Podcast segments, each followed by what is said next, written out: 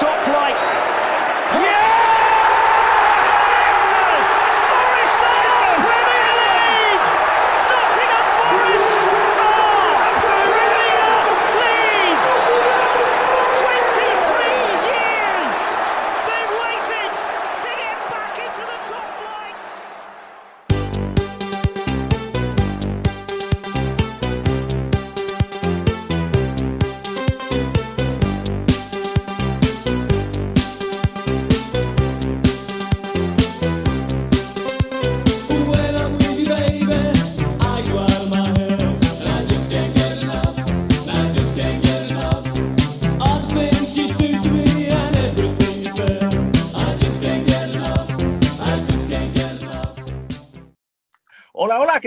Bienvenidas, bienvenidos todos al Minuto Forest, la turra del Nottingham Forest en formato podcast.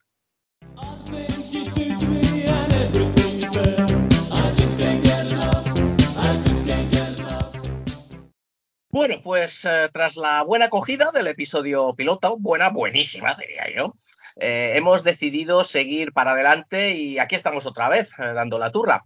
Eh, aún no han llegado los inversores y los millones, Rubén, eh, que sin duda lo harán pronto, pero nosotros nos hemos vuelto a reunir eh, a ver qué nos sale, qué nos sale esta semana en el podcast del, del Minuto Forest. Así que hablaremos, por supuesto, de nuestro debut en la Premier tras 23 años contra el Newcastle. Analizaremos lo que hay que mejorar y los posibles fichajes y veremos a ver por dónde se le puede hincar el diente a nuestro siguiente rival, el West Ham United, contra el que jugamos el próximo domingo.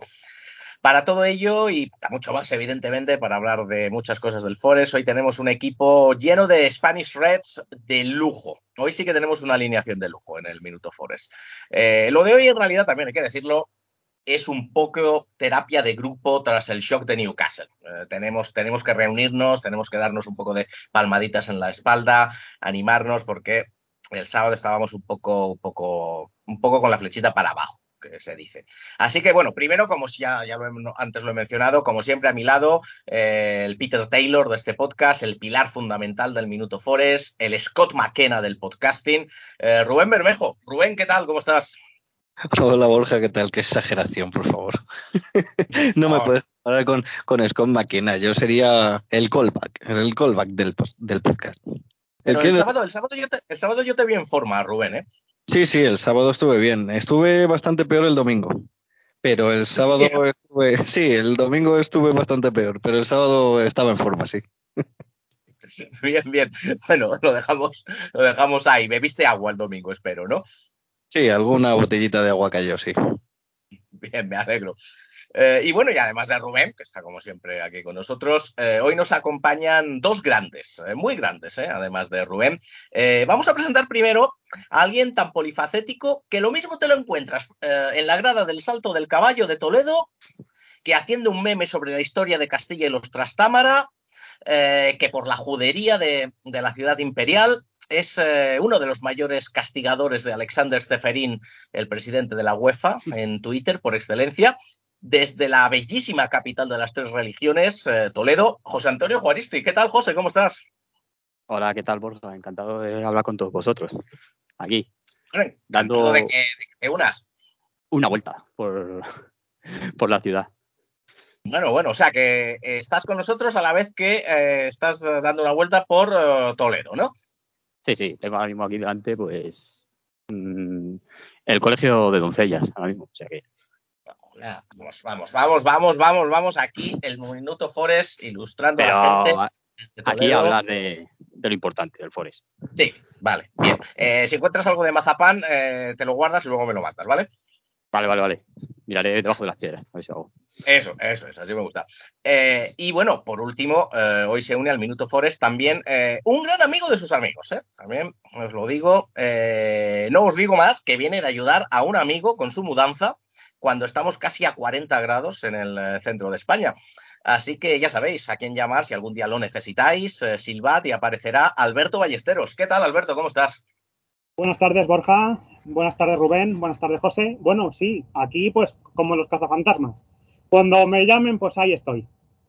Cuando salga la, la señal, ¿no? Vale, bien, bien. Eh, la mudanza, ¿qué tal? ¿Qué tal ha ido? Bien, bien. Todo ha sido bastante rápido, la verdad. eh, tranquilito. Bueno, bien, me alegro, me alegro. Bueno, lo primero, obviamente, es conocer un poco más a nuestros dos invitados de hoy, que se pasarán más veces, yo creo, por el Minuto Forest. A Rubén ya lo ya supimos un poco del, en el episodio piloto. Vamos con la pregunta de rigor. Empezamos por ti, José. ¿Tú por qué eres del Forest?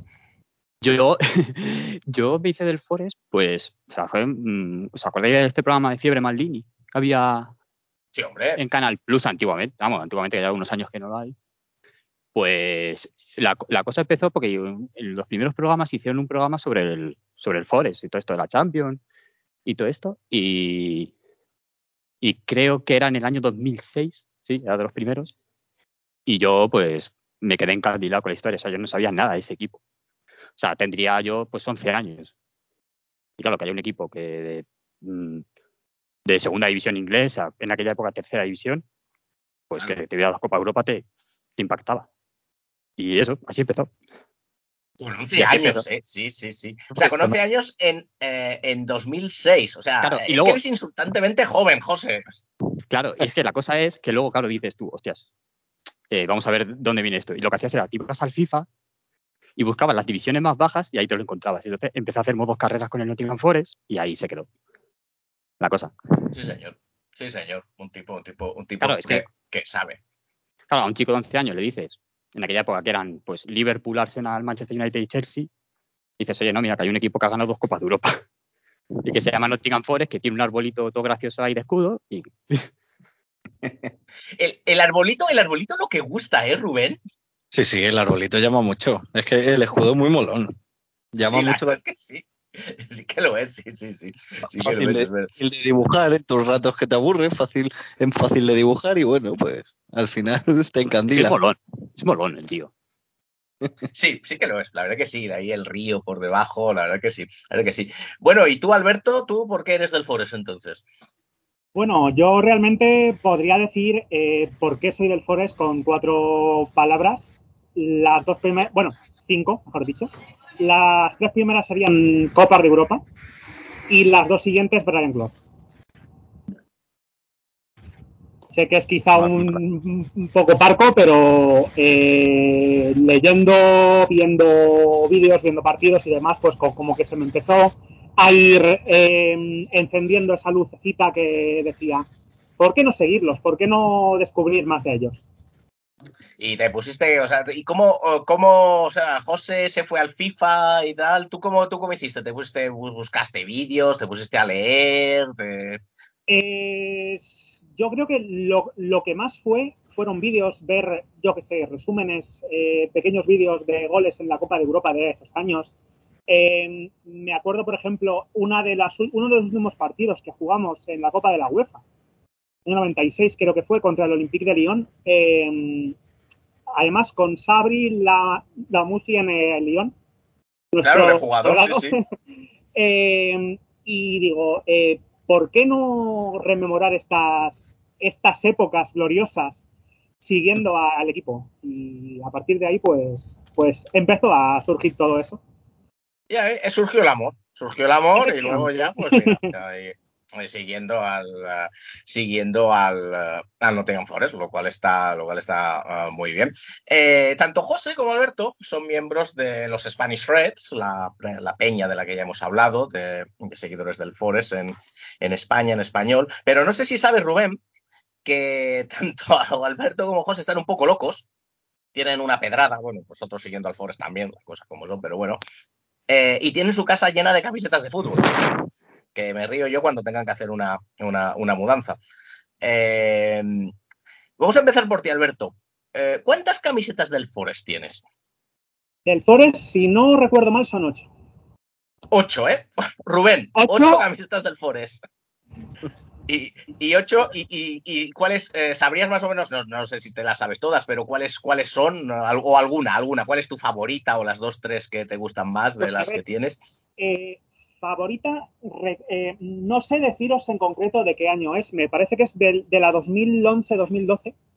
Una visitante que es eh, negra por abajo y verde por arriba, como con Sí, una- sí, Ah, sí. la visitante de 2011-2012 con el cuello, Sí. ¿verdad? Que tiene un cuello como rugby, de polo de rugby, ¿verdad? Sí, sí, muy bonita, muy bonita. En otros sitios mm, terminé por volverme un poquito loco por ella. y hasta que la encontré. ¿Se, se puede decir cuánto pagaste por esa camiseta? Mm, En, en una época en la que se podía pagar por camisetas lo equivalente a unos 25 o 26 euros. Ah, bueno, vale, vale, vale, vale. Está Pues bien. que sería, que sería, que sería peor, ¿eh? No está. ¿Y, y, ¿Y cuántas camisetas en total puedes tener, Alberto? Pues en total, ahora mismo no te puedo dar un número exacto, pero debe de estar rondando las 150, 160. Nah, ahí. Eh, eh, Rubén, ¿tú qué, qué crees que diría tu, tu señora esposa si metes 150 camisetas de fútbol en casa? No lo sé, me, me echa la bronca ya y creo que tengo cuatro o cinco, así que con 150, con 150 yo no me lo quiero ni imaginar. Sí, sí, la verdad es que está, está mal la cosa. Bueno, pues esto es Alberto, pero ojo, ¿eh? Eh, José, ¿tú cuántas camisetas del Forest tienes? Yo tengo 12. Ojo, ojo, que, su- que vamos para bingo, ¿eh? 12. Ni más 12, ni 12. menos. 12. Eh, ¿Y cuál, cuál sería tu favorita? O bueno, varias favoritas. Tengo, pues, es que luego tengo una muy graciosa, que bueno, pero la más favorita es la de la- los campeones, la de la primera Copa de Europa. Ah, vale. La retro, ¿no? De, lleva, No, lleva no, no, retro, no, retro, no, la original, la original. Sí, no, pero- no, bueno. eh, cuando Es- es- retro me es- refiero. Sí, y ahora viene el otro, es insultante la cantidad de dinero que pagué. O sea, no volveré a hacer eso nunca más. O sea, ah, o sea es, es- es original, o sea, no es que, se haya, que la hayan No, no, hecho no, eh, hoy, sino que es la versión que se hizo en el 80, ¿no? En el 80, La sí, sí. versión que- 80. A un tío de Eh, derby. Y se la compraste a un tipo, a un tipo de derby. Sí, sí. Bueno, ¿y, y- y cuánto, cuánto te costó el asunto? Los tres dígitos, pero, pero altos, ¿eh? madre de Dios, madre de Dios. Eh, Rubén, tú, tú- tú- vuelvo a hacerte la pregunta. ¿Tú qué crees que te dirían si te gastas tres dígitos en una camiseta del Forest? La verdad, es que no, no, no me puedo imaginar esa situación porque no se va a dar, Borja. Es, es imposible, Claro, no, no, no. imposible que me permitan gastarme tres cifras en una camiseta. Sí, sí, a, a mí Bueno, igual. ¿eh? ahora-. Con los precios que tienen ahora ya te los gastas, ¿eh? Como la quieras de este año, lo tienes, ¿eh? Eso también es cierto, ¿eh? Yo, yo me quiero comprar la camiseta, la segunda, la amarilla, y aún no lo he hecho, pero si ya cuesta 55 libras la camiseta sola, ponerle el nombre del jugador, parche y demás, se te puede ir fácilmente a, la- a las, a las 80 libras. Que esa, esa es otra esa es una pregunta que tengo yo para, para ellos. Eh, ¿Tenéis nombre en, la en las camisetas? Porque la gente que suele coleccionar camisetas eh, suele coleccionarlas sin nombre y algunas sin publicidad también. José, Pues del Forest tengo, con número tengo de Lansbury, tengo una, pero porque las compras solamente suelen ser de segunda mano. Entonces ya si las ves que tienen el nombre, o si no, pues no suelo comprármelas con nombre, la verdad. A no ser que sea un jugador que sea muy fetiche para mí, que le tenga yo ahí ya muy... Te quedo de este tío sí o sí, o si no, es no, porque es un dinero que luego encima son problemas, porque luego las lavas y todo, y quieras o no, aunque las lavas con cuidado, pero se les vuela la serigrafía con nada. y eh, eh, José, bueno, tú ganas eh, en, en- en 12 a 8 camisetas del Forest. En total, ¿cuántas podrías tener más o menos? Pues rozando las 200 camisetas. Rozando las 200. Ojo ahí, ¿eh? Sí. Ojo, ojo ahí. Y, y- y las, eh, las tienes catalogadas, bueno, los dos, cualquiera de los dos, las tenéis catalogadas, es decir, sabéis exactamente las que tenéis, tenéis una lista o, o no, ya son tantas que no, que es imposible. Yo realmente, eh, si ahora me preguntas por tienes tal, tienes cual, igual te digo sí o igual te digo no. Pero eh, Ah, vale. puede ser, puede ser o puede ser que no. Pero eh, si sé decirte tal equipo, te puedo decir tengo una. No tengo ninguna. O sea, no sé exactamente igual la que es, pero sí del equipo. Mm, Vale, bien, bien. ¿Y tú, José? Yo normalmente las tengo en cajas de estas de plástico, que son grandes, digamos, las típicas cajas que usan los niños para guardar los juguetes y todo eso. Pues Sí, estas de Ikea, ¿no? De, Sí, de estas, de estas. Bueno, perdón, de, lo que tengo no, son- perdón, no, no, no- digamos marcas hasta que no nos patrocinen ni nos, eh, ni nos, eh, ni nos nada. De estas de, de, sin de, de, de idea. Sí, de esas. Y, De esas, de y esas. los que la- las tengo divididas, pues mm, una nada más que la tengo para equipos ingleses, que básicamente son cosas del Forest. Luego las, digo yo, las clásicas, que son las, las retro y todas estas, esas las guardo en el armario, en perchita, porque si no, en percha no te da para tantas camisetas no hay armarios en, mi casa para meter tantas. Y luego, pues ya las otras dos van equipos españoles y luego ya equipos ya del resto del mundo. y tu, ya sea, vamos, ya sea tu, tu- familia, ya sea tu madre, tu padre o, tu pareja, si es que eh, vives, vives con, con, con tu pareja, eh, dicen algo. Sí, que para qué quiero más. Dice, ¿para qué quieres más? Eso, Si eso, no eso es, eso, es, eso es muy de padres, ¿eh? Eso es muy de padres. Sí, es mi madre la que me lo dice. Hijo, ¿estás bien? Mi padre, mi padre solo te coge y te mira raro, te hace así como diciendo, este que en lo que se gasta el dinero. Pero bueno, algún día, algún día, eh, si, si te lo gastaras en alcohol como el resto de los demás, de claro, amigos, ya- ya llegará un punto en que me dé cuenta que, que es más rentable gastártelo en cerveza que en, que en las camisetas. Pero bueno, Camisetas, no, no, sí, sí. Eh, esa que decías del eh, última pregunta sobre camisetas, que me parece fascinante, hablaremos de ello en otro podcast. Esa que decías del Forest es la camiseta por la que más has pagado, sí, sí, sí, José. sí. Sí, Sí, ¿no? Con diferencia además. Vale, sí, no, ya, ya imagino, ya imagino. Eh, y tú, eh, Alberto, ¿cuál es eh, la camiseta por la que la, la que te ha costado más? Bueno, pues eh, diría eh, una, una camiseta de- del año 66 de la selección de la Alemania del Este. Eh, llegué a pagar, me parece que fueron eh, 110 euros, cosí. Alemania del Este, mola, mola, me mola eso, Sí, eh, sí, sí. sí. y Bueno, esa la tengo bueno, como Rubén, el santo grial. Sí, perdona. Perdona, perdona, que te, que te- que te he cortado. Eh, bueno, Rubén, como ves, aquí cada uno tiene, tenemos nuestra pedrada, o sea, unos con Sí, unas sí. cosas, otros con otras, eh, pero hasta que lleguemos a tener 8 o 12 camisetas del Forest, eh, tenemos, aún, aún nos queda, ¿eh? Aún nos queda. Aquí ninguno. Así que- ¿El qué, perdona? Que aquí ninguno está bien, digo, Borja. No, no, ninguno, no, ninguno. A ver, eh, empecemos porque somos del Forest, con lo cual, pues muy bien no podemos estar. Pero bueno, eh, vamos a seguir. Eh, por cierto, por cierto, Rubén, Alberto, José, más adelante en el programa os voy a presentar a otro fichaje que hoy que, tenemos en el Minuto Forest. Hoy vamos a hacer la presentación. Yo me he gastado el dinero como Marinakis, ¿eh? O sea, he ido a por la estrella. He ido a por la estrella. Necesitábamos, teníamos un hueco en la alineación y he dicho, pues yo, yo quiero al, yo quiero al Pelé de esto y bueno, luego, luego ya lo veréis, ya lo veréis. Luego os lo, os lo presento. Así Bueno, que podemos entrar en, eh, en materia, si os parece. Eh, vamos eh, primero con el, con el repaso para... Vamos a repasar, perdón. Madre mía, que no, que, que no, no furrulo yo hoy. Vamos a repasar el primer partido del Forest en la Premier. Eh, yo no sé vosotros, pero aunque posiblemente me esperase algo así, ¿no? Pues que lo normal es perder en St. James's Park. Al final uno no deja de ilusionarse, ¿no? y yo me llevé un poco un chasco, las cosas como son, con la derrota. Newcastle 2, uh, Nottingham Forest 0, goles de Shar y de Wilson para las Urracas en la segunda parte. Y bueno, Rubén, ¿qué te pareció el partido? Bueno, lo primero que hay que decir es que yo lo disfruté muchísimo, muchísimo, aunque el partido fue muy malo por nuestro, por nuestro lado, malísimo, horrible, pero lo disfruté muchísimo, Borja, porque es un partido de Premier League. Es que estás viendo un partido de Premier League y está el Nottingham Forest. Entonces, bueno, pues te- tengo que decir que lo vi hasta un poquito relajado. Eh, luego, si eh, entramos a analizar el partido ya o primero decimos un poquito Sí, primero decimos un poco sensaciones, ¿no? Sí, bueno, pues ya te digo, sensación de felicidad. Luego, la verdad es que no me enfadé nada por la derrota, nada. Creo que es una derrota normal. Eh, hay que ir cogiéndole el ritmo a la competición. Eh, yo creo que se notó una diferencia en- de velocidad en un equipo y en otro, de ritmo en un equipo y en otro abismal. Y creo que necesitamos tiempo, tiempo, semanas, ir ajustando e ir compitiendo, sin más.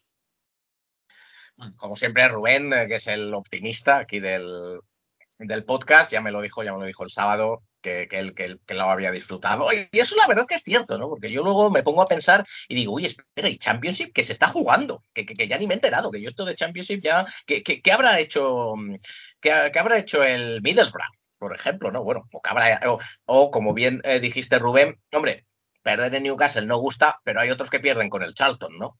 Así es, no, y además, año tras año estábamos acostumbrados a perder, empatar con Coventry, con, pues eso, Charlton, con, eh, no sé, equipos de Championship. Entonces, bueno, pues ya eh, si nos dan a elegir, pues mejor perder en el campo del Newcastle, ¿no? En Premier. Sí, hombre, desde luego, desde luego. Eh, Alberto, ¿tú cómo viste el partido?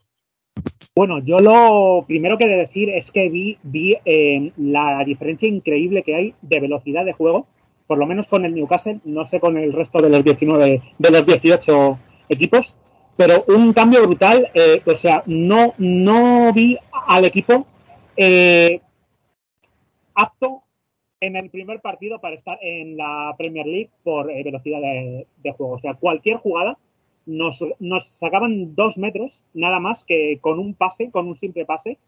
Y eso, eh, co- como no mejore un poquito, lo vamos a pasar muy mal. La, la velocidad a la que combinaban, ¿verdad? A mí fue lo primero que me llamó la atención.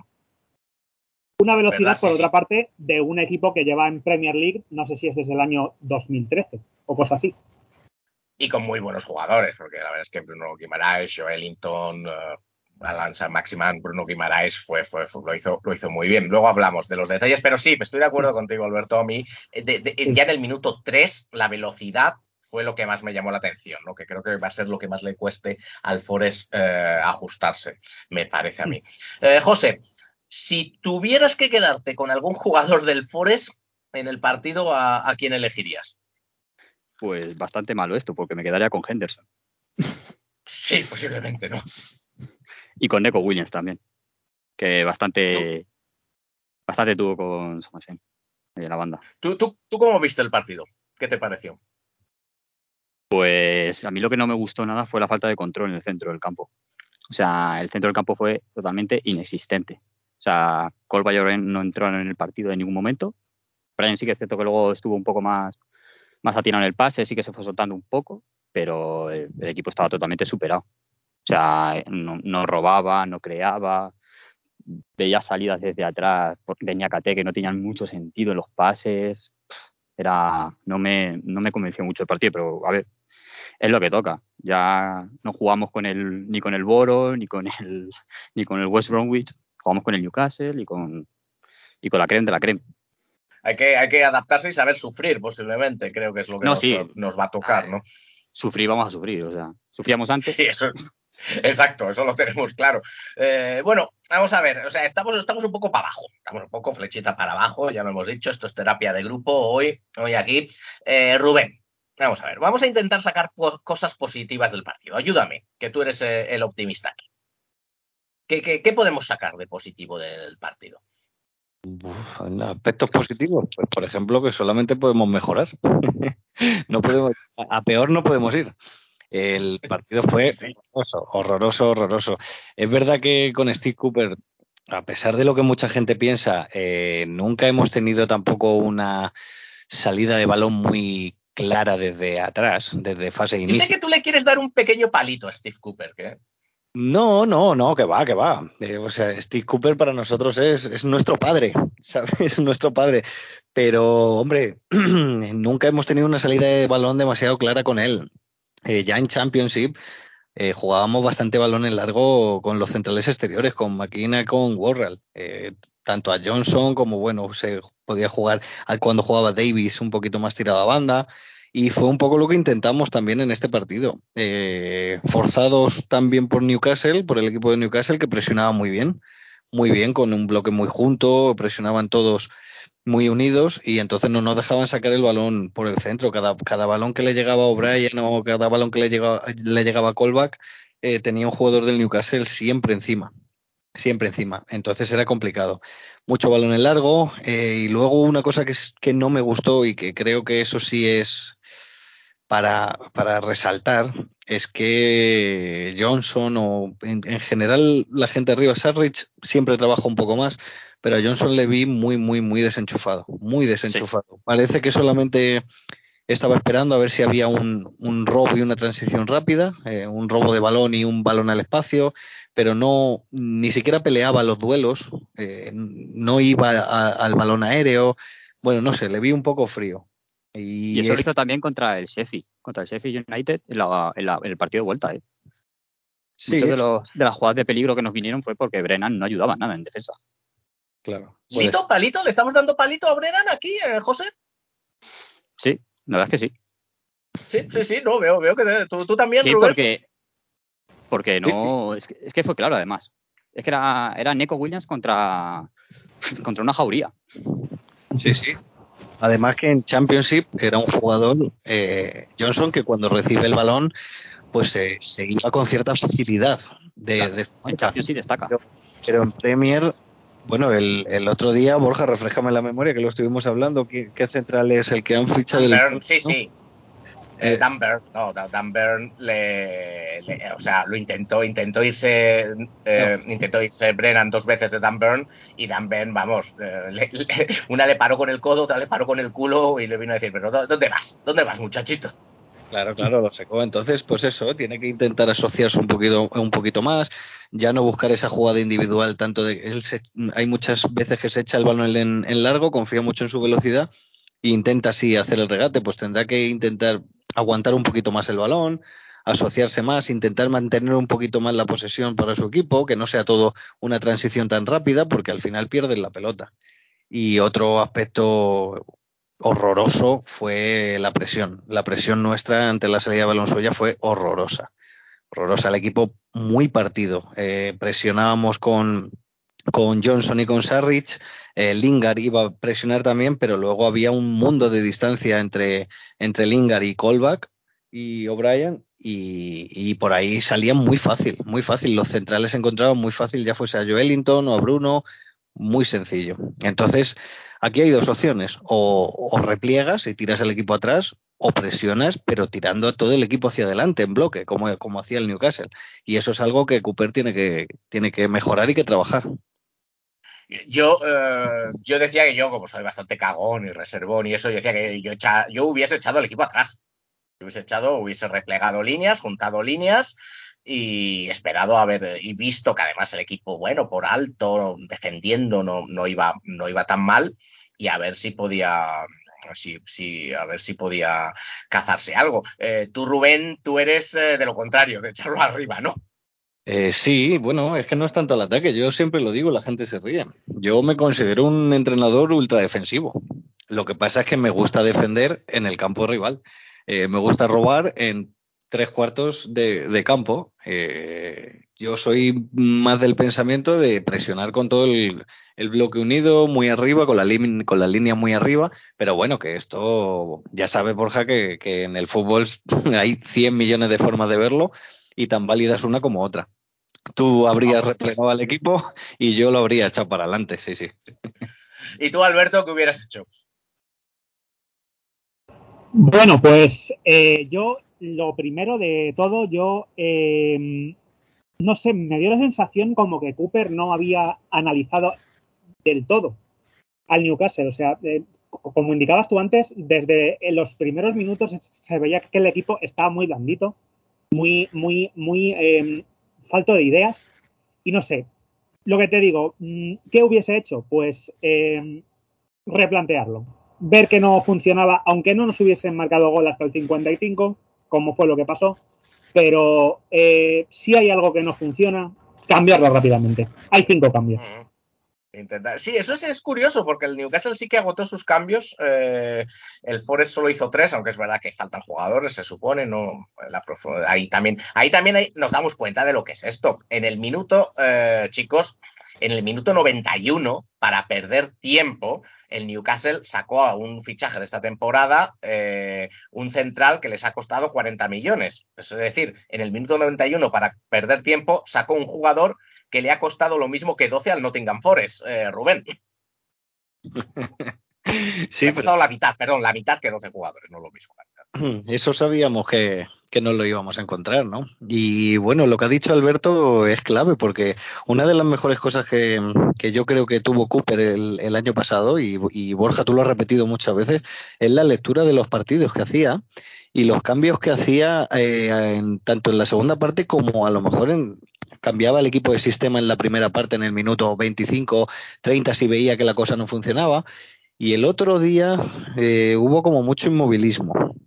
Eh, bueno, ya te digo que al final necesitamos tiempo, ajustar y, y sobre todo recuperar, vamos, eh, ir añadiendo las nuevas piezas y bueno, y rezar también un poquito.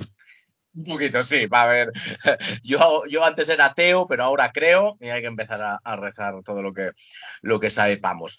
Yo no creo, pero ahora creo, porque como tú ha tenido que bajar del cielo. Yo era ateo. Eh, bueno, el Forest salió eh, de inicio con Henderson en la portería, la defensa de tres centrales con Worrell, Niakate y McKenna, eh, Williams, Neko Williams en una banda, Toffolo en la otra banda, con Colback y O'Brien en el doble pivote, Lingard un poco de, unión por detrás de los delanteros eh, y Brennan y Surridge y Sam Surridge eh, arriba. Podemos hablar un poquito del equipo por líneas. Eh, tú que lo has dicho antes, José, eh, Dean Henderson, la verdad es que a mí, estoy de acuerdo contigo, fue casi de lo mejor del Forest, lo hizo muy bien. Sí, sí, la verdad es que lo hizo muy bien. Tuvo ahí una jugada que casi cuesta un gol en un córner, que, no sé si fue un córner o un centro, que hizo una salida ahí en falso ahí y le ganaron el primer palo, que estuvo a punto de, de ser gol, pero por lo demás, nada. O sea, hemos fichado a un grandísimo portero, cedido, y la portería bastante bien cubierta. Pero claro, el síntoma es malo, porque si el portero luce es que te están generando muchas ocasiones. Entonces, yo no sé, yo ahí el centro de la, def- la defensa, el centro del campo sobre todo, mm, mal. O sea, ahí estuvimos muy mal. Sí, la verdad es que el portero bien, pero luego la defensa y el centro del campo no, no rindió mucho. Podemos empezar por los tres centrales, centrales perdón, eh, Worrell, Niakate y McKenna. Eh, Alberto, ¿qué te parecieron los, los tres centrales? Bueno, yo eh, realmente, eh, retomando lo que in- indicaba antes, en defensa vi al equipo bien. Lo que pasó fue efectivamente que no veo al equipo acostumbrado a, a ese tipo de delantera que pueda tener otro tipo de equipos, como lo que nos puede venir con el West Ham, como lo que nos puede venir obviamente con el Manchester City, eh, Haaland y demás. Eh, los chicos, en resumen, hacen lo que pueden. de momento. Que no es Yo poco, que no es poco, ¿no? Hay que mejorar, No es poco. pero lo que hay, eh, yo lo veo suficiente, pero con algún cambio. Bien, bien, así me gusta. Vamos, vamos un poco más positivos. Y eh, te quería preguntar a ti, Rubén, por eso he dejado, eh, te he dejado a ti para el centro del campo. Eh, ya hemos hablado de, ya hemos hablado un poco de las bandas, hemos hablado de Brennan, pero te quería preguntar dos cosas del centro del campo. La primera, bueno, está Colback y O'Brien, ¿qué te pareció? Y, pero sobre todo un poco más la disposición táctica, porque una de las cosas que se ha dicho es que uno de los problemas del partido fue que el Forest, nosotros teníamos a dos en el centro del campo, Colback y O'Brien, y el Newcastle tenía tres, incluso a veces juntaba cuatro, y claro, pues eh, no llegaban de, eh, de ninguna de las maneras. Eh, ¿Qué te pareció ese centro del campo, Rubén?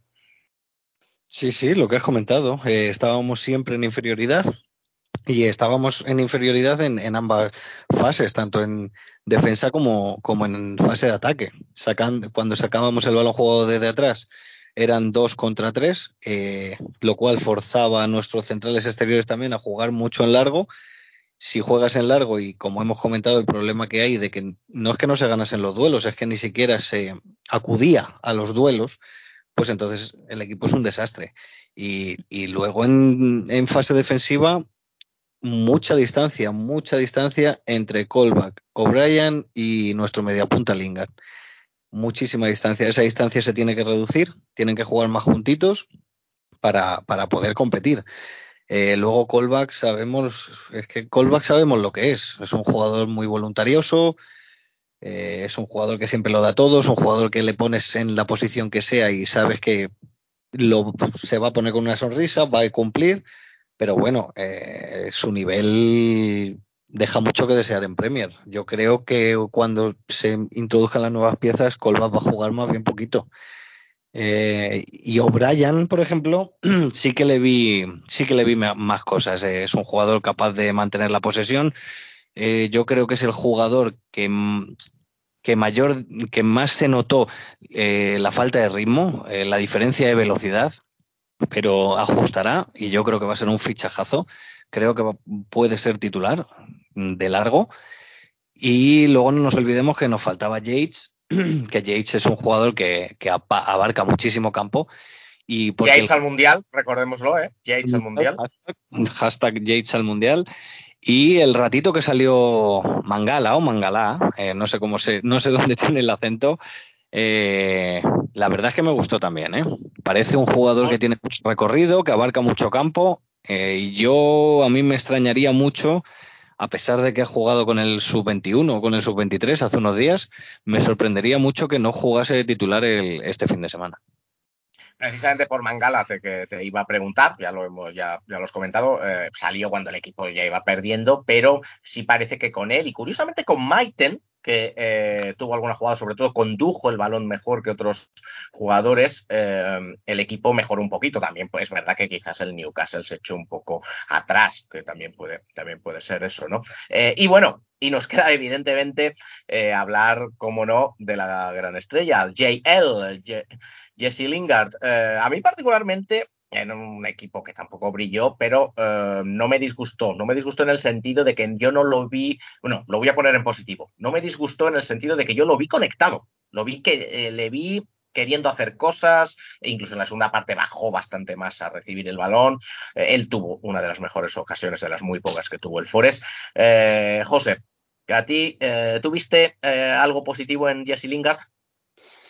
Como tú dices, voluntad voluntad porque la posición de media punta, esa de enganche detrás de, del delantero, es una posición compleja si no se tiene el balón. Y claro, el equipo no, no agarró mucho el balón. Entonces, muchas veces se le veía que tenía esas jugadas que va pegando un bote el balón, dos botes, y tiene que intentar ganarla él. Claro, para eso Lingard no, no es esa clase de jugador. Pero yo creo que Lingard, cuando, cuando consigamos ajustar esas cosillas que tenemos que, que ajustar en el centro del campo y tal, yo creo que Lingard va a ser un jugador me ha ido convenciendo. Sí, a mí desde luego, porque sabemos que es bueno, sabemos que tiene buena técnica, la duda siempre si va a querer o no. Desde luego en el primer partido sí parecía que, que de momento quiere. Vamos a ver cómo va el resto de la temporada. Eh, bueno, ¿qué, eh, vamos, vamos primero con un resumen rápido del partido. Os voy a preguntar a los tres, ¿vale? Eh, ¿Qué nota le ponéis al equipo? Rubén. Bueno, pues vamos a ponerle un 5. Un 5 le pone, Sí, le pone un Rubén. porque soy incapaz de suspender al equipo el primer partido de liga, pero soy incapaz de darle un cinco y medio porque fue horroroso. Fue horroroso, vale, perfecto. Eh, José, ¿tú qué nota le pones al equipo? Un 4. porque soy muy bueno. ¿El qué que has dicho? Perdona, no, no, no me un 4 no y me- porque no- soy muy no- bueno. Porque soy muy bueno. Porque soy muy bueno. Bueno, madre mía, ¿cómo estamos? Alberto, Bueno, yo eh, estoy con, con Rubén. Yo no podría suspender al equipo porque es el primer partido. Hay muchas cosas que hay que cambiar y ya sobre todo por poder ver al equipo eh, enfrentándose a un equipo de, Premier League, eh, lo dicho, no lo podría suspender, lo dejaría en un cinco y medio 6. bueno, venga, ahí uno, un 6 y además, y, les, y así hacemos la media, hacemos la media, un, un 6, un 5 y un 4, y entonces sale, la, sale, sale aprobado. Sale ya que ganemos, madre mía. Sí, no, ya que ganemos de, de, de 10 para arriba. Que, Hombre, vamos a ver, que esto ya hemos dicho, esto es terapia de grupo, esto es el minuto Forest. Eh, aquí, pues, eh, no vamos a hablar, bueno, hablaremos mal del equipo si hay que hablarlo, pero bueno, nos tenemos que, nos tenemos que animar entre nosotros. Eh, lo hemos mencionado un poco, pero bueno, os lo pregunto, el mejor jugador del, del partido para el Forest, Rubén. Pues yo creo que Neko Williams. Neko Williams, McKenna no me, no me disgustó tampoco. Eh, Sarrich tampoco me, no me disgustó. Como, has como muy bien has comentado también cuando salió Maiten. Pues bueno, entre esos jugadores. Y Lingard, Lingard también me gustó. Eh, en- entre esos jugadores estaría. Eh, Alberto, ¿tú, ah, tú quién, quién crees que fue el mejor del Forest? Eh, yo, eh, como bien comentaba José antes, eh, que fue, yo creo, el más sólido, Dean Henderson. Eh, El portero, claramente. sí. Tú, José, te quedas con Dean Henderson, ¿no? Sí, Henderson. O Neko Williams. Dean O Neko Williams. Eh, Williams no le hemos mencionado mucho, un poco sí que lo hemos dicho, pero no mucho. Pero yo estoy, yo estoy de acuerdo, José. A mí sí que desde luego me pareció, eh, me pareció que hizo un buen partido. Eh, pues, eh, sobre todo, yo lo que le vi era de los pocos jugadores sobre el césped que tuvo el Forest al que no le quemaba el balón. Fue capaz de sacarlo las pocas veces que pudo, dio algún centro mm, consentido. Está un puntito por encima de, varios de sus compañeros. Claro, porque yo creo que se nota el ritmo premia. Se le nota el esto, el estar metido en la estructura del Liverpool y todo esto, y, y yo creo que eso es un plus para él. Además de que yo creo que es Sí. un muy buen jugador, Nico Williams. Lo que pasa que, claro, tiene delante a Trade Alexander Arnold y es que estamos hablando de probablemente el mejor lateral derecho del mundo. El chico, pues claro, no, no vas a jugar lo que tú quieres. Sí, sin duda. Yo creo, yo eso es, luego lo hablaremos un poco a lo mejor o en otra ocasión, pero el hecho de fichar jugadores con, sin experiencia Premier, no acostumbrados a ese ritmo, puede, puede ser un problema y, y se nota, ¿no? En que Henderson, justo Henderson y Nico Williams fueron los mejores. Eh, a ver, peor jugador del Forest, Rubén. Uf. Esta es complicada, ¿eh? Hay también varios candidatos. Yo estaría entre. No, me gust- peores jugadores, los que peor actuación tuvieron, yo creo que fueron Niakate. Eh, se marcó un partidito que, bueno, espero que estuviese nervioso el chico por el debut y tal. Eh, y Colback, a Colback le vi muy perdido. Y por supuesto Johnson también. Entre esos tres estaría el tema. Ahí dándole palitos a, Brennan. Eh, Alberto, ¿tú a quién le das un palito? Yo, eh, por lo poco que recuerdo del partido, porque como comentaba antes Rubén, fue algo eh, fugaz de ver al equipo y, verlo ahí.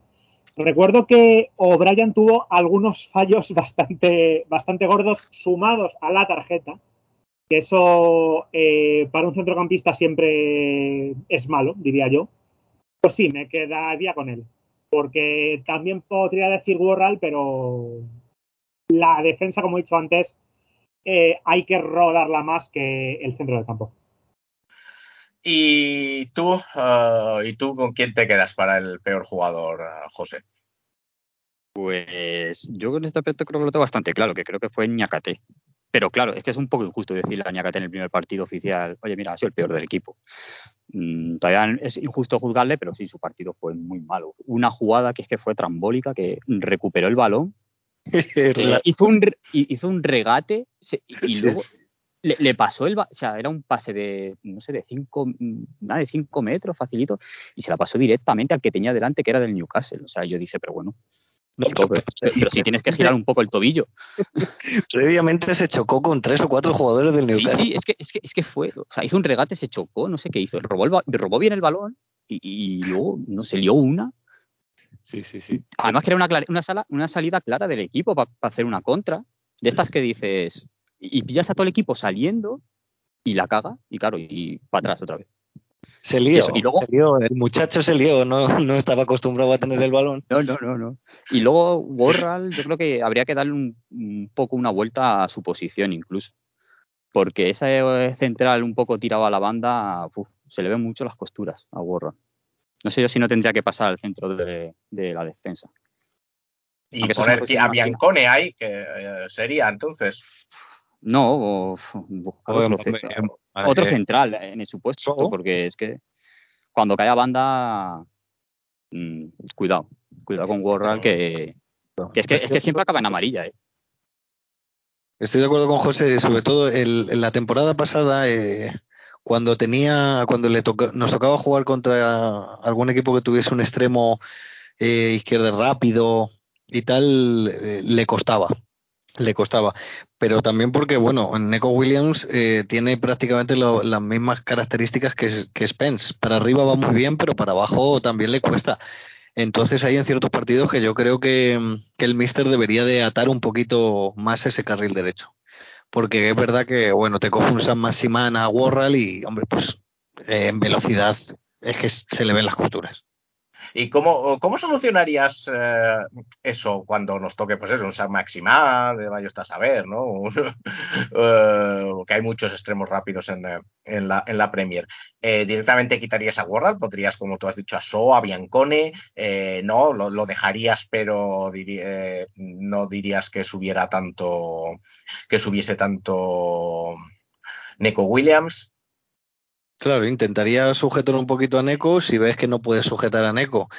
O, o si ves que esa no es, no es la opción que, puede- que quieres elegir, porque también puedes reforzar un poquito el centro del campo. eh, en vez de que juegue un jugador como Lingard de media punta, pues jugar con un con tres jugadores como pueden ser Mangala, Yates, eh, O'Brien, eh, Mangala, Yates, Colback, eh, y que uno de ellos sea el encargado de, de ayudar un poquito más al central exterior. Eh, que sea el propio central del centro el que ayude al central exterior y uno de los mediocentros el que desdoble para, para ponerse en esa posición de central. Hay, hay muchas formas. Eh, lo que desde luego no puedes dejar es que Warral esté en uno, uno contra uno con Claro. San Maximán. Bueno, y Con Sterling, imagínatelo con Sterling contra el Chelsea. con Sterling, pues, es, pues para pasar un buen rato, la verdad. Para ponerlo y echarnos unas risas. Ya no las pasamos Bueno, con esperemos. White. Sí, Con Gibbs White. sí, sí. Ya las pasamos, unas muy buenas risas. O sea, y es Gibbs White, que vamos a pagar 40 millones de euros por él. Yo, en época todavía no me reía tanto con el Forest. eh, Ahí, ahí lo sufría. Eh, De momento me estoy riendo porque son los primeros partidos de Premier. Pero en un playoff, poca risa. La verdad es que ahí lo pasamos mal. Muy mal, muy mal. Yo estaba, yo estaba que no me llegaba la camisa al cuello. Y bueno, ya que has mencionado, ya que José ha mencionado a Morgan Gibbs White, vamos a repasar un poco los nombres que han sonado. Pasamos dejamos el partido, lo aparcamos ya y eh, pasamos a ver las noticias del Forest que hemos tenido estos días. La mayoría, prácticamente todas relacionadas con fichajes. Vamos a ver, porque hay tantos nombres, pero más o menos, digamos, de las fuentes que eh, digamos, están mejores informadas, tenemos por un lado, el eh, Wolves ha rechazado una oferta de 27 millones más bonuses, que podía llegar hasta 35, 38 millones eh, de libras, por Morgan Gibbs White. Eh, Alex Moreno, el lateral izquierdo del Betis y del Rayo Vallecano, ha dicho que hace mucho frío en Nottingham y que no quiere venirse al Forest y que se queda en el Betis. Eh, y luego tenemos rumores los eh, algunos no sé cómo serán de serios, se habla de Freuler, se habla de, de Cuyaté y hoy han salido dos nombres más, uno el de Aouar, el centrocampista del Olympique de Lyon y eh, el de Emmanuel Denis, el del eh, el delantero centro del Watford. Primera, primera pregunta para quien, para quien la quiera, la verdad. Morgan Gibbs White, eh, Wolves. Mm, Nos olvidamos de él porque, o sea, vamos a pagar 40 millones por Morgan Gib- Gibbs White, eh, Rubén. No, espera, eh, mejor, mejor eh, José, que, que creo que tiene ganas de hablar de ello. ya lo he hablado mucho por el grupo. eh, y bueno, y en Twitter, ni de coña. O sea, es que ni de coña. Pago yo 40 millones de libras por Gibbs White. Si Gibbs White valiera 40 millones de libras, el Wolf, los Wolves no te lo venden. No te lo venden al Nottingham Forest, se lo venden al, al Tottenham o al Chelsea o a un equipo así. O sea, es que es una barbaridad pagar esa cantidad de dinero por un tío que no te va a garantizar ni una media de 15 goles. O sea, es que no. Sí, no- la verdad es que es una muy buena promesa, es un muy buen jugador, pero no es un, yo no creo que sea un goleador. Pero ya una promesa con 21 años o 22 que tiene ya. O sea, que, no estamos hablando de, del próximo Vinicius ni, ni nada así. estamos hablando de. Bueno, a Vinicius le costó arrancar, ¿eh? También, Claro. reconócelo, José, que tú eres muy de Vinicius, pero le costó, pero, ¿eh? pero le costó arrancar con, 10 con 17 años, 18. O sea, que este chico ya, o sea, ya tiene un rodaje y ya se ve más o menos lo que va a ser, que va a ser un grandísimo jugador y es un grandísimo, y lo es ya para mí, pero 40 millones son palabras mayores. Es que ni 20. Vamos, 20, me lo pienso 20. 20 me lo pienso. bueno, está, está clarísimo que José no quiere a Morgan Gibbs White. Y eh, Rubén, eh, hoy han salido los nombres de Aguar, que es, un, de- que es un centrocampista, un centrocampista ofensivo, es zurdo, por lo que he podido ver en su ficha, eh, y de Emmanuel Dennis. Y hay quien dice que eso podría ser un poco querer decir que el club se está em- empezando a olvidar de Morgan Gibbs White si de verdad quiere usar ese dinero para fichar a un centrocampista y a un delantero. Otra cosa es que un centrocampista del Olympique Lyonnais quiera venirse al Forest, pero eh, ¿qué sabemos? ¿Sabes algo de Aguar, de Denis? ¿Crees que son los perfiles que necesitamos? Eh, ¿Mandamos a freír espárragos a Morgan Gibbs White? ¿Qué, hacemos? Eh, pues de Aguar poco sé, la verdad. Eh, lo poco que he leído y alguna gente que sigue un poquito el fútbol eh, francés, me han, vamos, he leído que el chico es bueno, pero de cabeza va un poquito justo. Eh, sí, eso he leído yo también. sí. Que suele tener problemas de disciplina y demás, y yo no, yo no sé si eso es lo que mejor le, le viene al equipo. En cuanto a Gibbs White, es un jugadorazo, jugadorazo. Eh, el precio, al final, eh, lo marca el mercado. Es una pasada, pero claro, eh, un equipo como Wolves, que se supone que si las cosas no le van bien, pues va a estar luchando contigo. eh, si quieres un jugador suyo, pues te va a sangrar. Eso es, eso es lo normal. La duda que tengo yo, eh, que yo creo que necesitaríamos más un perfil Gardner. Y no creo que el Manchester United rechazarse una oferta de 35 millones por Garner. Entonces, para gastarlos en Gibbs White, yo me los gastaría en Garner, sinceramente. Debo decir que estoy muy de acuerdo. Sí, o sea, si ya dices tienes el dinero por castigo como Marinaki, si voy a poner 35 millones por un jugador, yo entre los dos lo pondría por Garner porque creo que es lo que necesita el equipo. Sí que es verdad que el equipo también necesita goles, pero es que yo no estoy muy seguro que Morgan Gibbs White vaya a hacer muchos goles. Goles hará, pero no muchos. Y necesitamos como el comer un jugador como, como Garner. Estoy, estoy totalmente de acuerdo. Eh, si lo es, si Mangalá lo es, pues vale, pero si no lo es, yo creo que lo necesitamos, estoy de acuerdo. Rápidamente, bueno, Rubén ha dicho que Garner, ¿cuál es el jugador que creéis que debería uh, fichar el, el Forest? Uh, Alberto. Eh, yo me decantaría por Freuler. Ya no está en el, en la, en lo que hizo en la Atalanta en ese momento. Eh, ese jugador fuerte, pero yo creo que para un Forest puede ayudar bastante. ¿Y tú, José? Pues también Freuler. Porque ahí creo que es donde necesitamos fichar un poco de calidad. Un poco de calidad para, para reducir sobre todo un poco distancias, porque sobre todo para ir ganando un poco también de peso en el banquillo, porque luego al final te quedas en el banquillo con Colba, Cafú y son jugadores que no, que no sé yo cuánto va, se, se va a poder contar con ellos. Sí, eso es verdad, ¿eh? eso sí que se vio en el partido, ¿no? Yo lo hemos dicho antes, cinco cambios hizo el Newcastle, solo tres el Forest, no mucha profundidad de banquillo, eso es cierto. Y, y sí, yo creo que hace falta calidad. Freuler sería un, un, sin duda un, buen fichaje. Así que, bueno, aunque sonó, pero no ha vuelto a sonar, pero veremos, veremos a ver qué es lo que ocurre. Bueno, pues estos son los nombres. Eh, ya nos hemos acordado un poco de la familia de Morgan Gibbs White, bueno, no de la suya, sino de la del Wolves, de la de Alex Moreno, y hemos hablado de otros jugadores. Y eh, vamos ahora a presentar eh, no un fichaje del Forest, sino el nuevo fichaje, eh, Rubén, del Minuto Forest. Por favor, pero ¿tú crees que va a marcar diferencia, Borja? Hombre, estoy convencido, estoy convencido. O sea, viene, eh, viene yo le he visto con, yo, lo he visto con hambre, quiere, eh, quiere el balón, quiere dominar. Yo creo que va a ser la pieza que nos va a hacer eh, saltar, saltar de categoría. Ajá, o sea, que está motivado, ¿no? Es, es muy importante que venga motivado, ¿eh? No, no, viene, viene motivado, viene motivado, viene con ganas de, de agradar a la afición. Uh, además, es, es, una apuesta segura, es un, es un jugador que siempre, que siempre lo da todo por la camiseta. pues, Porque no sé si, no sé si los. ¿Perdona? ¿Qué intriga, digo? Sí, sí, no, bueno, bueno, bueno. Eso, no sé si eh, que, vaya pasando, que vaya pasando, por favor, eh, porque no sé si lo sabéis, eh, chicos, hemos fichado, hemos fichado, ojo, un scout. No, no es un boy scout, ¿eh? es, un scout de estos que usan flechitas y que te analizan al rival. He tirado la casa por la ventana eh, me, tras reunirme el otro día con Rubén en las fiestas de, San Cayetano y San Lorenzo, dijimos que necesitábamos calidad, necesitábamos calidad en el, el, centro del campo y me complace presentar nuestro fichaje estrella. Se trata del presidente del club de fans de uno de nuestros exjugadores, de un exjugador del Forest, concretamente George Boyd. Y es ni más ni menos que el gran José Sousa Murillo. ¿Qué tal? ¿Cómo estás, José?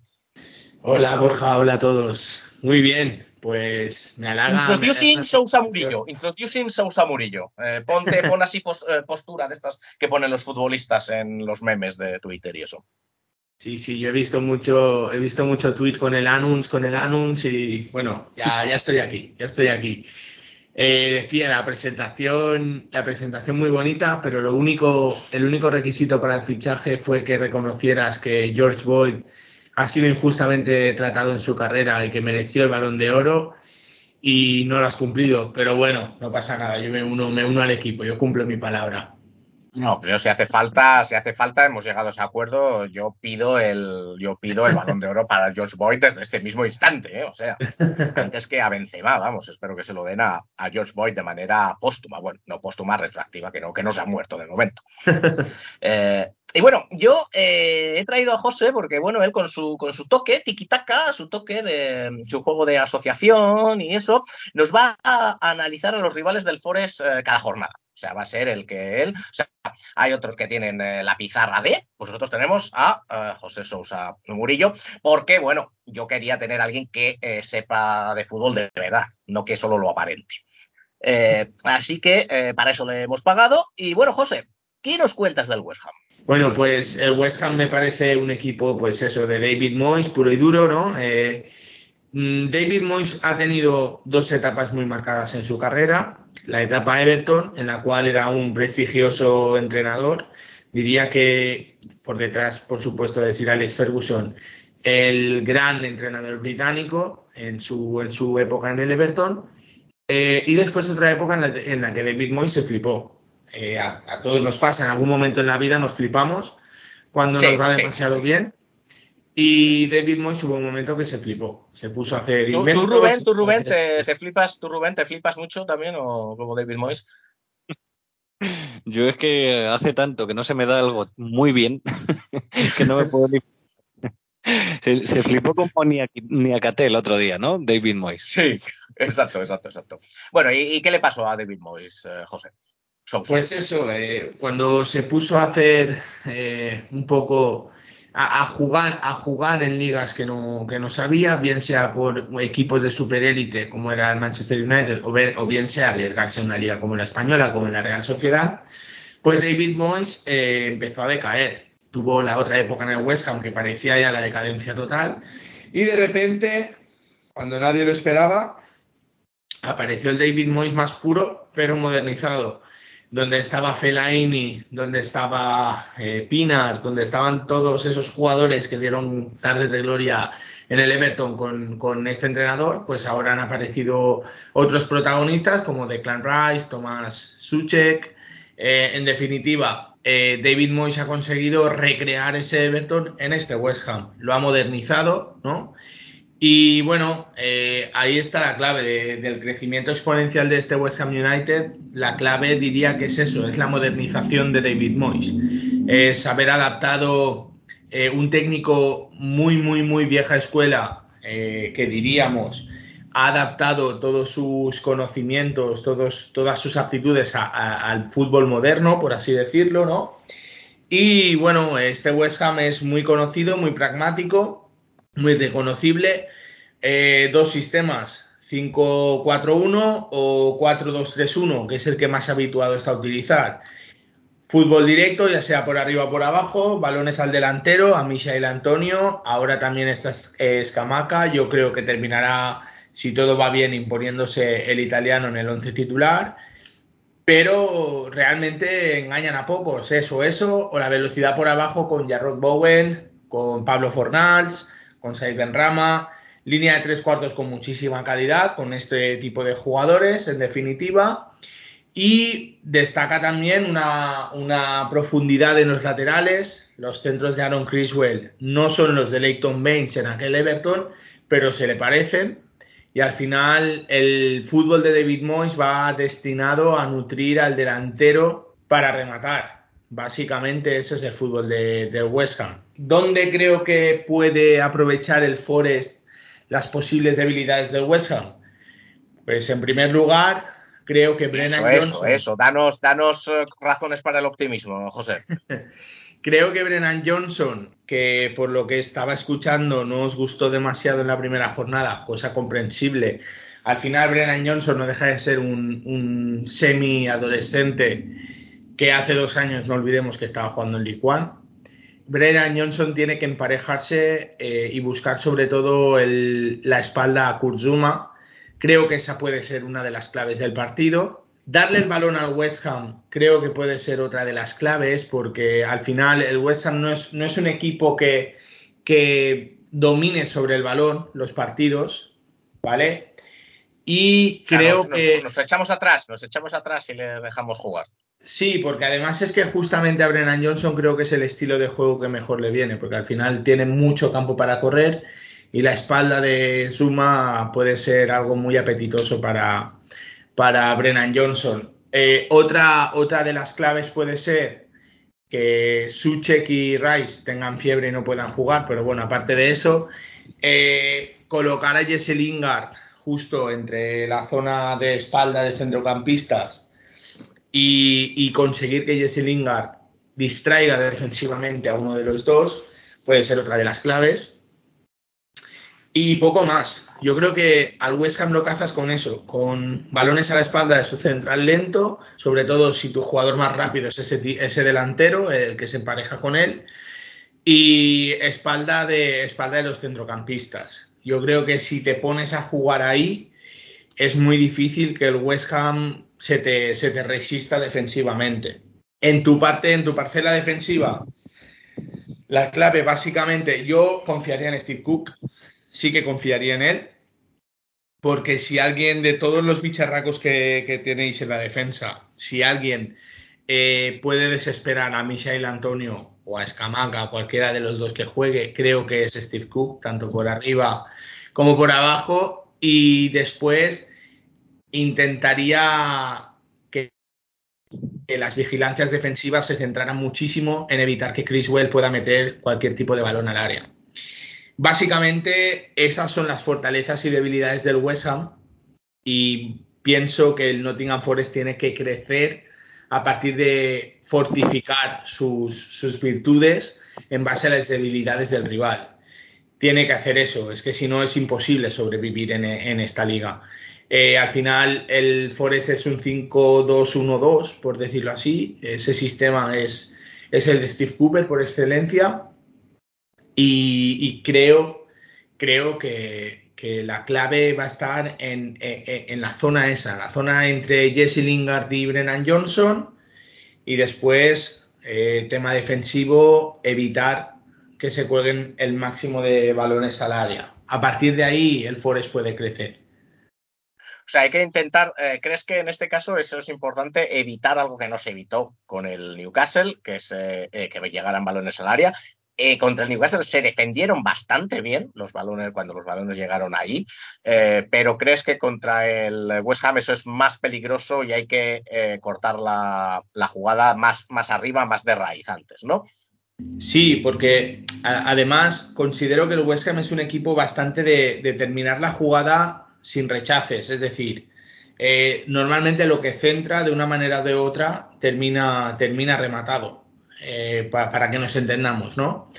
Eh, si, tú, si tú evitas que eso llegue, después las vigilancias de segunda jugada, por supuesto que son claves, pero si tú evitas que en lo que ellos son fuertes te puedan hacer daño, desde luego que tienes mucho ganado. Bueno, pues partido, partido importante, aunque es verdad que el West Ham está un poco arriba, ¿no? De, de esos no es el Crystal Palace, por ejemplo, pero sí, mm. efectivamente, de esos que hay que ganar para hacer partido, para intentar hacer puntos, para intentar llegar a esos uh, a esa salvación. Bueno, ¿cómo, has visto el informe del, de, del chico nuevo, Rubén? ¿Qué, qué, qué te ha parecido? ¿Cómo que, que pues, lo ha dado todo? Una pasada, Borja. Eh, me parece que este fichaje eh, eh, vale cada euro que hayas invertido, lo vale con creces. Es que Morgan Giswhite, te, te digo yo, ¿eh? sí, sí, muchísimo más. Sí, sí, la verdad es que. Y bueno, eh, una cosa que quiero añadir yo eh, de todo, a todo el análisis es que el factor City Ground tiene que ser clave. Eh, sí. Fulham, Fulham y Bournemouth, por ejemplo, se aprovecharon de eso en la primera jornada. Eh, y yo creo que, que, el ambiente que va a haber en City Ground va a ser espectacular eh, y vamos a ver un realmente el jugador número 12. Sí, debe, debería serlo. Debería serlo. Además, eh, los, equipos, los equipos normalmente que llevan muchos años y, sin tocar Premier, la primera jornada, eso se suele notar muchísimo más. ¿no? Se le suele notar yo recuerdo, por ejemplo, el debut del Brentford la temporada pasada, que encima volvía, se volvía de, del tema de las restricciones en los estadios. Eh, fue, fue, fue apabullante. Eh, también recuerdo en su época el Bournemouth, eh, cuando, cuando subió a la Premier por primera vez, y es que marca, marca la diferencia completamente que un campo ruja y, y se note que hay ganas de se note que hay ganas de que el club esté en Premier al final eh, el único el único objetivo que tiene que tener el Forest, más allá de la salvación, es si se baja, por lo menos sacar más puntos que el Derby County de la 7-8. Sí, ese es el objetivo, claro, llegar a, llegar a 13 puntos, eso está, eso está clarísimo. Eh, ¿No, Alberto? Bueno, yo, yo la verdad es que veo, veo que veo que va, a- va, va a ser un, un, un, un aditivo al podcast para todas las jornadas. Eh, un buen aditivo, una buena mostaza en una hamburguesa, diríamos. Bien, bien, bien. Lo de Y- los 13 puntos, dices, Alberto. como decía Rubén, eh, todo lo que haya costado merece la pena. Ah, ah, ah, bueno, vale, Chicos. vale, se estaba refiriendo, se estaba refiriendo, José, te acaban de definir como mostaza en, eh, José Sousa en este caso, como mostaza en una hamburguesa. No sé qué te parece, yo, yo a lo mejor... te- Yo me lo te- tomo un te- poco como un y además, insulto, ¿eh? Bueno, no me gusta la mostaza, pero bueno. Yo te lo he entendido, yo te- definiría más como, no sé, como el garrafó en la paella o algo así. Sí, algo así. Eso, eso ahí. Te vienes a mi terreno y ahí sí, ahí, ahí. Claro. Claro, claro, claro, claro, claro, claro. ¿A, a ti qué, te ha parecido, eh, José, el otro José? eh, pasa- cambiamos de José, ¿qué te ha parecido el debut de nuestro nuevo fichaje? Pues brillante, otra, otro punto de vista desde otro punto de, desde otro equipo. O sea, increíble y bueno para tomar nota, porque llega, un- llega un punto en que no sigues a todos los equipos y al final nunca viene mal saber con quién te vas a enfrentar en el futuro. Bueno, y, José, José Sousa en este caso. eh, a ver, ¿qué porcentajes de posibilidades nos das? Eh, ¿Le ganamos al West Ham? Sinceramente, se me ha dado siempre mal eso, pero pienso que el Forest sí que tiene opciones reales de. Te diría que. ¿Por qué no un 60-40? ¿Por qué no un 60-40 madre que el Forest? Madre mía, que me vengo arriba, que me vengo arriba, José. yo- no, no, no, yo no sé cómo tomármelo. Ha dicho que es muy malo haciendo Claro. predicciones. Sí, sí, exacto, sí, eso, estaba pensando las dos cosas. O sea, eh, no, di, di que vamos a, di que vamos a perder, eh, quizás, casi mejor, ¿eh? 5 5.95 para West Ham. Eh,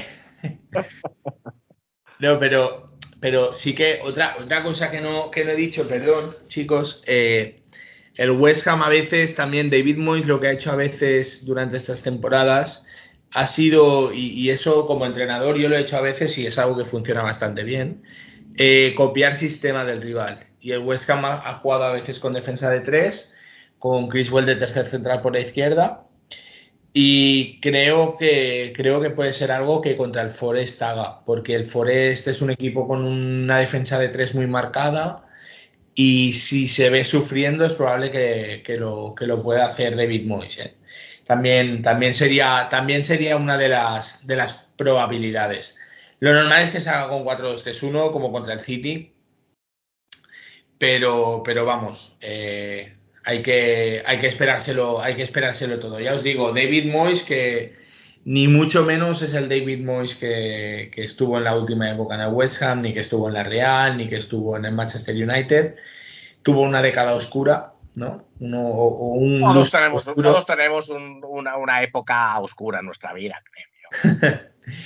Pero, pero sí, eh, eh, eh, lo normal es que, es que es que sea un partido competido y que empecemos también a reconocer al Forest de Championship, que yo creo que contra el Newcastle no, no fue tan tan reconocible.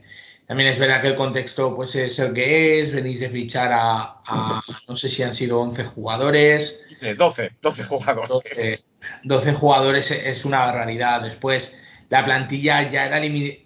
Vamos a ser sinceros, la plantilla en la temporada pasada para Championship era limitada. Quien hace que. Vamos esa- a ver, vamos a ver, José, que te hemos traído para que te hemos traído para que te metas con No, mejores. no, no, pero, pero, pero lo, Objetivo lo que, 52, por favor. acuérdate. lo que quiero decir es que quien hace que esa plantilla funcione eh, al final es Steve Cooper. Todos sabemos dónde estaba el Forest sin Steve Cooper. Y Pero, no es que tuviese un mal entrenador, tenía a Chris Houghton, que para Championship es un seguro de vida, pero lo tenía último. Eh, me recordaba, me recordaba, me recordaba José lo, eh, que, que le he escuchado que eso es verdad, que lo que era objetivo 52, ¿verdad, José? Sí, sí, objetivo 52 puntos.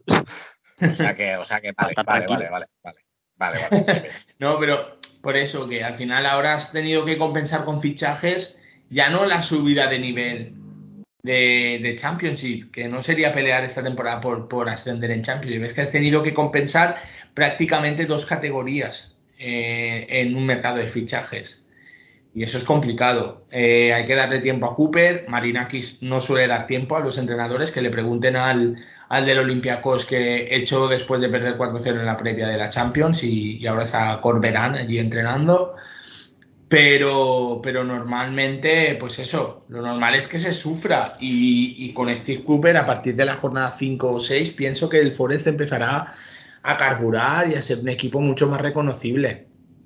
Esperemos que así sea, porque además el calendario no es nada bueno para el Forest. Ahora el West Ham, luego viene el Tottenham, luego se va a jugar contra el City también. Y una vez, yo creo que una vez que nos enfrentemos al Leeds es cuando quizás empiece la liga, la liga del Forest. Esperemos que sea así. Bueno, Rubén, ¿eh, ¿ganamos o no ganamos? ¿Qué hacemos el, el contra el West Ham? Sí, clarísimamente. Yo creo que vamos a ganar, no vamos a sufrir además. Eh, y me sorprendería mucho que no fuese un resultado de 4-0, 4-5-0. Te has venido arriba, te has venido arriba, Rubén. Ojalá sea, ojalá sea así. Recordad que nos enfrentan, perdón, recordad que nos enfrentamos al West Ham United en casa, es el primer partido en City Ground de la temporada y por lo tanto la vuelta de City Ground a, la Premier League y a Match of the Day. El partido se juega el domingo, eh, cuidado, es el domingo, no es el sábado. El domingo a las uh, 3 de la tarde, hora peninsular española, las 2 de la tarde en Nottingham y en Portugal y en las Islas Canarias y en muchos otros sitios. Eh, o sea, para, por ejemplo, para verlo perfectamente después de comer, ¿no, Alberto? Eh, sí, sería el mejor plan para un domingo por la tarde, para empezar bien un domingo por la tarde. No, exactamente. ¿Tú, ¿Tú, qué planes tienes para el domingo, José? José Juaristi, en este caso. Pues ahora mismo no sé, vivo muy al día al día. Ya empezamos las fiestas aquí en Toledo, ah. o sea que un paseito por la Peraleda, el recinto ferial y poco más. Y pues, a bueno, las tres, esperando... a las No, claro, a las 3 de la tarde no, a las 3 de la tarde aquí en Toledo, pues ya te puedes imaginar. bueno, viendo el Forest, viendo el Forest, con el aire acondicionado. Sí, claro. Bien, Y bueno, bien, pues, muy esperemos una, una victoria. Yo creo que sí, que un 2-1, 1-0 sí que se puede dar. Y si es de, pin- de penalti justo en el último minuto, mejor. Hombre, sí, por supuesto, por supuesto, ningún, eh, ningún problema. Injusto ya no se puede, que esto, esto no es Championship. Aquí Sí, que hay Bueno, bar, bueno, hay el, cosas. el bar, el bar es peor, yo creo, incluso a veces. O sea que. Sí, sí. Creo que tendremos tiempo, creo que tendremos tiempo de hablar del VAR, seguro que de momento no intervino en, en el primer partido, vamos a ver cómo nos trata el VAR, pero, pero sí que es cierto, yo creo que tendremos, tendremos tiempo. Así que, bueno, esto es el repaso a nuestro próximo rival, la turra nos está quedando un poquito larga hoy de nuevo, vamos a tener que ir... Pero estamos como Steve Cooper, Rubén, estamos ahí ajustando un poco, aún, aún eh, tenemos que entrar en rodaje. Claro, nos tenemos que acostumbrar a la categoría. Estábamos Claro, claro. acostumbrados, estábamos acostumbrados a Championship, 10, 20 personas en un grupito de Twitter, y ahora, pues mira, eh, nos tenemos que acostumbrar a, a- a nuestra millonaria audiencia. Exactamente, exactamente, que no sé, que ver, que nos dirá, nos dirá qué tal va, qué tal va esto. Así que bueno, eh, vamos a ir acabando, como siempre, eso sí, vamos a finalizar con eh, un pequeño dato sobre Nottingham, la ciudad, más allá del fútbol. Eh, vamos a ver, Rubén, ¿a ti te gustan los pubs? Me encantan los pubs. De, de- de hecho, pues, te llevé a varios pubs en, en Nottingham. Eh, ¿Y la cerveza? Pues fíjate que también es una de las cosas que más me gusta junto a los pubs. Uno de los pubs. Y si, está- y si es una cerveza en un pub, pues ya lo bordamos, ¿no? y eh, a vosotros, José, Alberto, ¿os gustan los pubs eh, o la cerveza? O, los, o la cerveza en los pubs o algo así. Alberto. Bueno, eh, yo he de decir que eh, tanto como el, el- el formato eh, pub no estoy tan, a- tan acostumbrado, eh, pero la cerveza claramente sí. Sí, no, ya, ya, ya decía yo. Tú, tú José, ¿cómo, ¿cómo trabajas? ¿Trabajas en los pubs? ¿Trabajas en la cerveza? José pues, Juaristi. mismo voy a uno que es tipo pub. Tipo pub, que se las quiere dar de pub, pero no le es. Y. Pero no es como los de O Nottingham. sea, es ¿no? tipo, No es como los de es tipo, es tipo pub inglés. Está adornado así como Sí, sí. en plan de la época esta del colonialismo del siglo XIX, de Livingston y cosas así. Y voy ahí ahora y bueno, no, no soy muy cervecero yo tampoco, la verdad. La- Ah, tú no, ah, suelo, bueno. suelo- Suelo beber cuando cerveza cuando estoy por ahí, a lo mejor con mis amigos y eso, pero en casa no, en casa nunca. Y, y tú, José, José Sousa, ¿tú, lo- ¿tú eres más de agua de Valencia o eres, de, o eres más de cerveza? Yo, donde haya una buena verbena, que se, que se vaya en los pubs, que se vaya en las discotecas donde haga falta. Y nada, soy más de, pues sí, me, me gusta, me gusta el buen beber, el buen comer. Y, y me gusta también que el Forest le gane al West Ham. Eso, así me gusta, así me gusta. Bueno, pues hablando de, Sin populismos. Sí, exacto, exacto. Así, eh, congraciándote con la audiencia. ¿Cómo lo sabes? Qué bien lo sabes, qué bien lo sabes. Eh, pero bueno, ya decía yo que os iba a gustar lo de los pubs y la cerveza. Así que os diré que si vais a Nottingham, eh, chicos, y también toda la audiencia, ob- obviamente encontraréis muchos pubs y, por supuesto, muchas marcas de cerveza. Eh, pero hay una, hay una marca de cerveza que yo creo que no podéis dejar de probar. En este caso, se llama Castle Rock. Es la cerveza artesana, sí, ya sé, bueno, cervezas artesanas, ya se sabe que es un poco panenquita y tal, pero esta está bien. Es la cerveza histórica de la ciudad, de, de Nottingham. Eh, Castle Rock tiene tanto lagers, que es la, la cerveza más parecida a la cerveza rubia, la que conocemos aquí en España, como ales, que es la cerveza más eh, parecida a la cerveza tostada, la, la cerveza inglesa. Y eh, yo personalmente, personalmente, os recomiendo que si vais a Nottingham, probéis el Castle Rock Harvest Pale. Harvest Pale, que es un, lager, una cerveza rubia bastante eh, suave y que está bastante, bastante bien. Eh, así que además, por cierto, eh, también si vais a ver a Castle Rock, a su sede central, podréis ver cómo se hace la cerveza allí, porque ofrecen visitas guiadas. Así que la próxima vez, eh, Rubén, que vayamos a Nottingham, pues una cerveza y una visita a Castle Rock. Eso está hecho, Borja. Ya sabes que volveremos a Nottingham y estaremos en, en esa fábrica. Efectivamente, después de ver ganar al, al Forest. Así que eh, con esto nos vamos ahora, ya sí que sí, de verdad, eh, dejamos de daros la turra, nos vamos a despedir ya, eh, que bastante, bastante os hemos castigado por esta semana, creo yo, ¿no? Así que, bueno, muchas gracias a todos y a todas por estar con nosotros. Gracias, por supuesto, lo primero, a nuestro fichaje estrella, el media punta de la Pobla, el Pelé del, de la Comunidad Valenciana, José Sousa Murillo. Gracias por estar con nosotros. José, ¿qué tal, qué tal el debut? ¿Cómo te has encontrado? Gracias a vosotros por la oportunidad. Eh, pues me he encontrado fino, me he encontrado mi zurdita sigue respondiendo, así es que encantado de que, de que los Spanish Reds me den, me den esta, esta oportunidad. Eh, a ver si os salváis y nosotros, el Peterborough, yendo otra vez a Championship para volver a bajar posteriormente. Pero bueno, estaría bien. Estaría bien, estaría bien. ¿Cómo sabe congraciarse con la afición, eh, Rubén? Es, es, es, es populista, José. No, yo noto, noto sinceridad en sus palabras. Ah, ah, sí, eso es verdad, es verdad, es verdad. es verdad. Eh, bueno, pues muchas gracias. Eh, seguirá con nosotros haciendo el scouting de los rivales eh, José Sousa Murillo cada semana. Eh, gracias, por supuesto, a Alberto también por estar eh, hoy con nosotros. Alberto.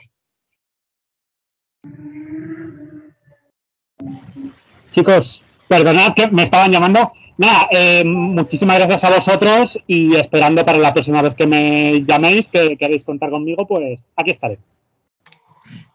Evidentemente que vendrás más veces. Eh, y gracias también a José, eh, desde, desde la judería de Toledo. Gracias por estar con nosotros, José. Pues no, gracias a ti, Borja, por invitarme al podcast y nada, un placer haber podido hablar con todos vosotros de lo que más nos gusta, que es el Forest. Y nada, cuando queráis, pues puedo volver a contar conmigo. Sí, sí, no te preocupes, no te preocupes, que tú vas a entrar en la convocatoria seguro, vamos. O sea, eso, eso seguro. Y por supuesto, claro, gracias a mi compañero en el doble pivote, eh, Rubén Bermejo. Rubén, gracias por estar con nosotros otra semana más. Muchas gracias, Borja. Este podcast me hace muy feliz. Así me gusta, se te nota, la verdad es que se te nota, ¿eh? Se te nota, se nota la felicidad del Forest, del podcast, así me gusta, así me gusta.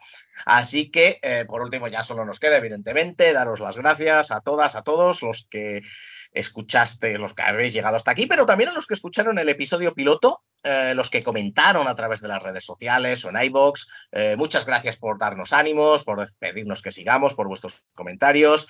Eh, no olvidéis, no olvidéis suscribiros al podcast, ¿eh, Rubén, que se suscriban en, en su plataforma favorita, que le den me gusta, que le den cinco estrellas, reseñas positivas en Apple Podcast, todo ese tipo de cosas que hacen los modernos ahora.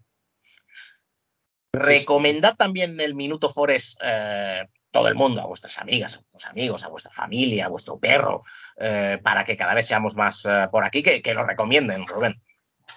Sí, sí, es clave. Necesitamos a nuestra comunidad. Necesitamos a nuestra comunidad, como los jugadores necesitan al público en City Ground. Así que, sobre todo, gracias por escucharnos una semana más, gracias por aguantar la turra. Os merecéis, si habéis llegado hasta aquí, os merecéis una ovación tan grande como el Trenten. Así que, si todo va bien, volveremos la semana que viene, o eso esperamos por lo menos, con una victoria del Forest, también lo esperamos. Y hasta entonces, disfrutad de la Premier League y come on you Reds.